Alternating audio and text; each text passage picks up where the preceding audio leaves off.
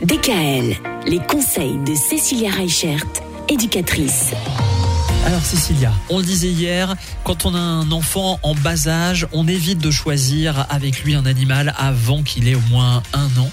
Après, on peut commencer à se poser la question et on peut commencer à lui poser la question aussi, à essayer de, de savoir ce qui lui plairait le plus comme type d'animal. Comment on fait ce choix? C'est pas facile. Ah non, c'est pas facile, mais j'ai trouvé pour vous un questionnaire super intéressant sur le site euh, lesparents.fr. Ils vont vous poser une dizaine de questions et après ils vont pouvoir vous orienter vers un chien, un chat, un rongeur. Enfin, Ah, voilà. Suivant les réponses, on va être euh, assimilé à un animal. C'est ça. Ah, excellent. Donc ça, c'est super intéressant. Mm.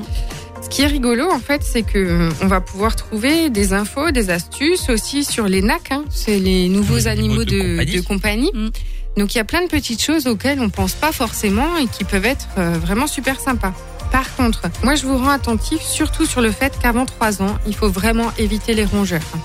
Pourquoi? Parce que bah, les rongeurs, on sait euh, que ce soit les lapins, euh, les gerbilles, euh, tout ce qui est hamster. Ils sont pas très domestiqués en fait. Euh, C'est ça. Ouais. Donc ça grippe vite, ça pince vite, ça mord Ça peut vite. mordre. Et aussi, du ouais. coup, ça peut aussi tout de suite braquer votre enfant et Mm. créer des rigidités.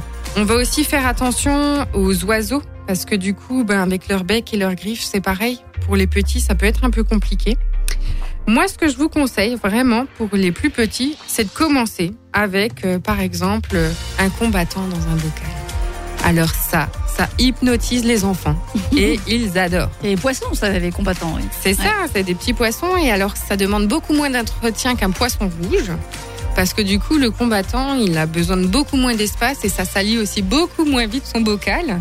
Et en même temps, bah, les enfants, euh, moi je vois ma fille, euh, il y a des fois, elle rentre de l'école, elle en peut plus, bah, elle va parler à son poisson, ça l'apaise, ça la calme. Et on dit que les poissons, ça hypnotise les enfants et ça fait ralentir leur mouvement cardiaque. Ah ouais Eh ben dis donc, en fait ça a plein de bienfaits euh, les animaux sur les enfants et notamment sur le plan affectif. On en parle demain? Ouais, à demain À demain. DKL, retrouvez l'ensemble des conseils de DKL sur notre site internet et l'ensemble des plateformes de podcast.